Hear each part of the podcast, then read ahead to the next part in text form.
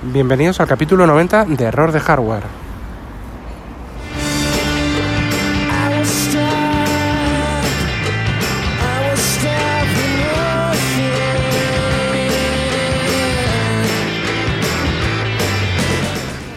I was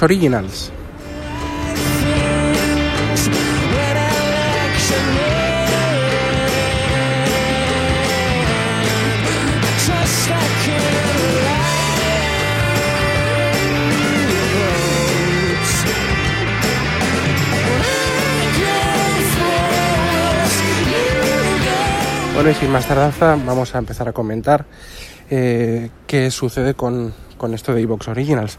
Eh, no, quiero, no me quiero enrollar mucho porque es, todos los que estáis escuchando este podcast sabéis lo que es Evox, que es este portal que tiene web y página web y, y aplicación para, para dispositivos móviles y demás, en el que se alojan pues, eh, pues podcast, lógicamente, audios y em, en el que tú puedes alojar el audio o eh, prestarle su feed para que aparezcas en su directorio y demás, tienen este servicio. Bueno, aparte de eso, ellos también pues puedes, mm, puedes tener, poner contenido exclusivo de pago o que te apoyen en tu podcast con dinero.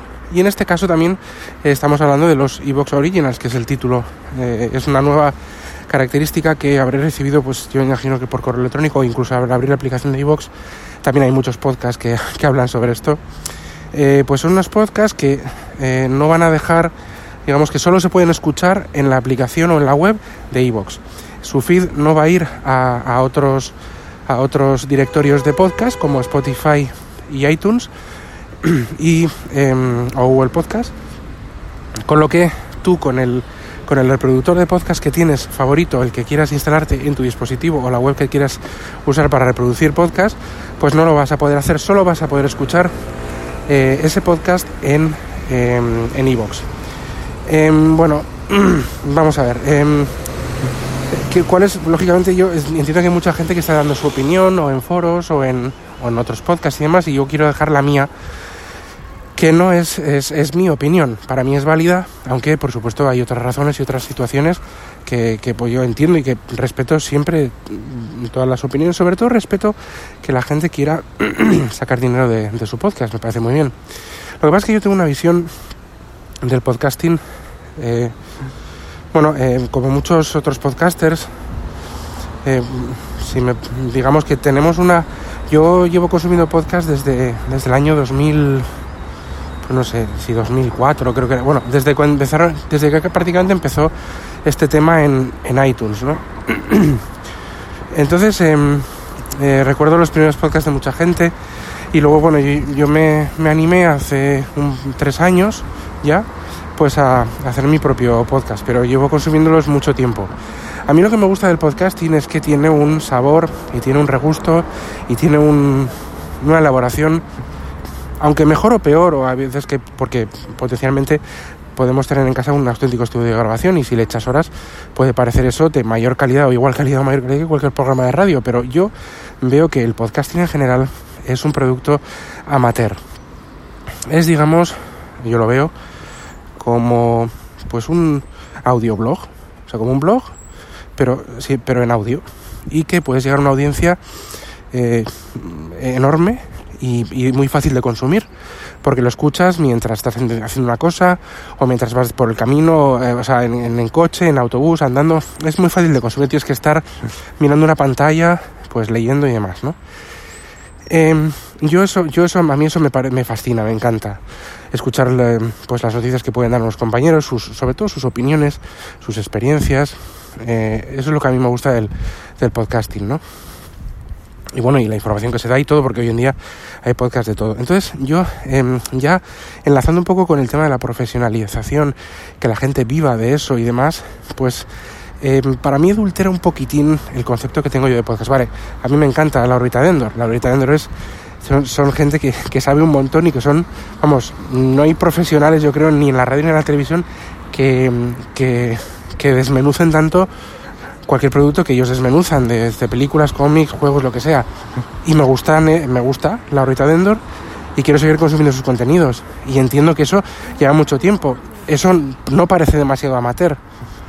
Pues no, pero bueno, hay de todo. Yo entiendo que el podcasting se está, está avanzando, se está profesionalizando en cierta medida, se está, em, evo- está evolucionando a que cada vez tiene un regusto menos amateur y surgen este tipo de iniciativas.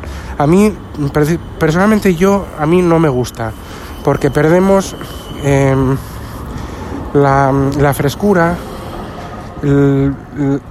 digamos que yo, pues, antes pues en mi, mi podcatcher actual es Castro, pero en Pocket Cast, por ejemplo, cuando escuchaba La órbita de Endor y demás, o cualquier otro podcast, re- resulta que ahora ya no puedo hacerlo. Eso no es positivo. Eso no es algo bueno. O sea, que tenga que escuchar o tengo que, no tengo que pagar por ellos por ahora.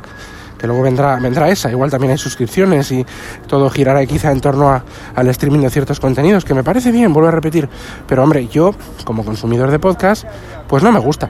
No me parece bien.